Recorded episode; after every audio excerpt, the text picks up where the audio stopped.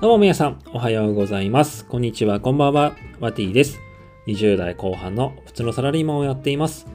このチャンネルはサラリーマンである私ワティが本業だけに頼らない生活を目指して、今ブログや音声配信、ピンタレスなどいろんなことに挑戦をしています。そこで得た学びや気づきなどをですね、時には雑談交えながらお話ししていきます。今日もね、仕事が終わるのが少し遅くなってしまったので、この時間の配信になっています。さっきね、ご飯買う時に、まあ、コンビニ行ったんですけど、もう夜すごい寒いですね。今まで僕普通に半袖短パンで行ってたんですけど、もう本当にその後風邪ひいちゃうので、皆さんもね、ぜひ体調管理には十分気をつけて過ごすようにしてください。僕もね、風邪ひかないように気をつけたいと思います。というわけで今日のテーマはですね、タイトルにもあるんですが、簿記3級の勉強の仕方というテーマでお話ししていきたいなと思います。皆さん、簿記3級はもうすでにお持ちですかね？まあ、簿記3級といえばですね、まあ、業種、職種に関わらずですね、まあ、ビジネスパーソンが身につけておくべき資格ということでですね、書かれてはいるんですけど、まあ、簡単なその経理関係とかですね、会計とかに関する、本当に基礎的な知識を、まあ、学ぶことができるのがこの3級って感じですよね。まあ、僕もね、会社で、まあ、取っておけということで、またやっぱ会社のその数字とかを見るためにですね、取っといた方がいいというふうに感じたので、今年の2月にですね、取得をしました。で、今回はその時のですね、僕なりの勉強方法を簡単にシェアしていきたいなと思います。なので今後、まあ一応このボケ3級の試験がですね、年3回実施される予定になってますので、まあ次回が11月の中旬かな。そこはちょっと間に合わないかもしれないので、まあその次の2月とかに向けてですね、もし簿記3級取得しようかなと思ってる方はぜひ今日の放送をですね、参考にしてみてください。まあね、もちろん僕の方法は一つの、あくまで一つの方法なので参考にしてくれ、参考程度に聞いていただければなと思います。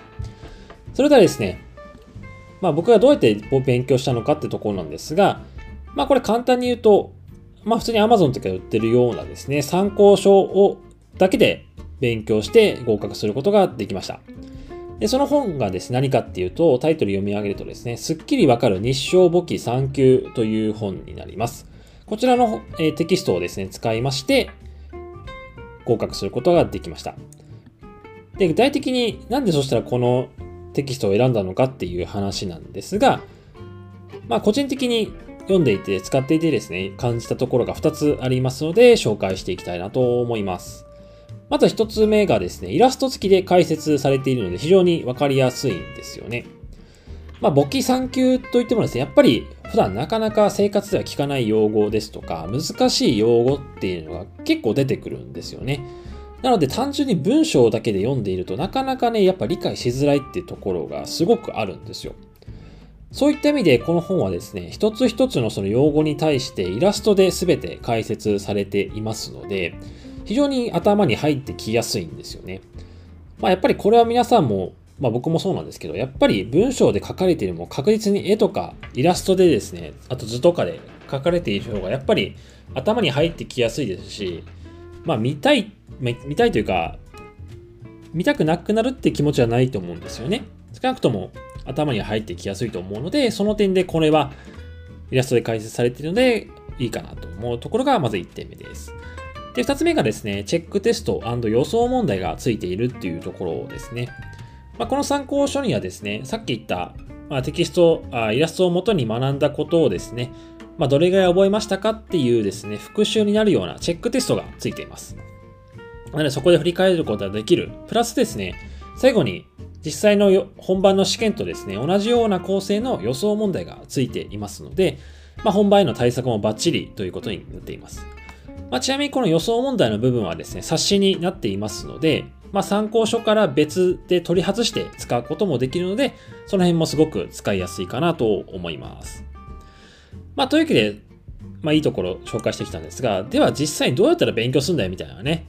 あると思うんですが、まあ、僕の個人的なね、やり方だけお伝えをしておくとですね、まあ、テキストを、まずさっき言ったイラストを書いてあるところをですね、やって、その後チェックテストをやります。で、それを大体2、3週ぐらいした後に最後に予想問題を1、2回やればですね、結構知識としては入ってくるかなと思います。やっぱりね、一周しただけじゃ結構ね、全部を覚えることは難しいし、理解することは結構ね、難しいかなって個人的には思います。なのでやっぱ2、3週繰り返して徐々にやっていくっていうことが非常にいいんじゃないかなと思います。まあ、勉強の期間としてやっぱ1ヶ月半から2ヶ月ぐらいですね、見ていただけるといいんじゃないかなと思います。はい。というわけで今日はですね、簿記3級の勉強の仕方というテーマでお話ししてきました。まあ、やっぱり企業に勤めるという方、サラリーマンの方、まあ、あとは個人事業主の方とかもですね、こういった会計の知識っていうのは、まあ、ないよりは間違いなくあった方がいいと思いますので、ぜひ参考にしていただければと思います。一応ね、このブログ、簿記3級の勉強に関する、え、方法をですね、一応僕のブログの方でもまとめてますので、ぜひ参考に見てみてください。え、概要欄に貼っておきますので、よろしくお願いします。もしこの放送がいいなと思ったらコメントやいいねボタンいただけると嬉しいです。今日は最後まで聞いていただいてありがとうございます。それでは、今日も良い一日お過ごしください。それでは、バイバイ。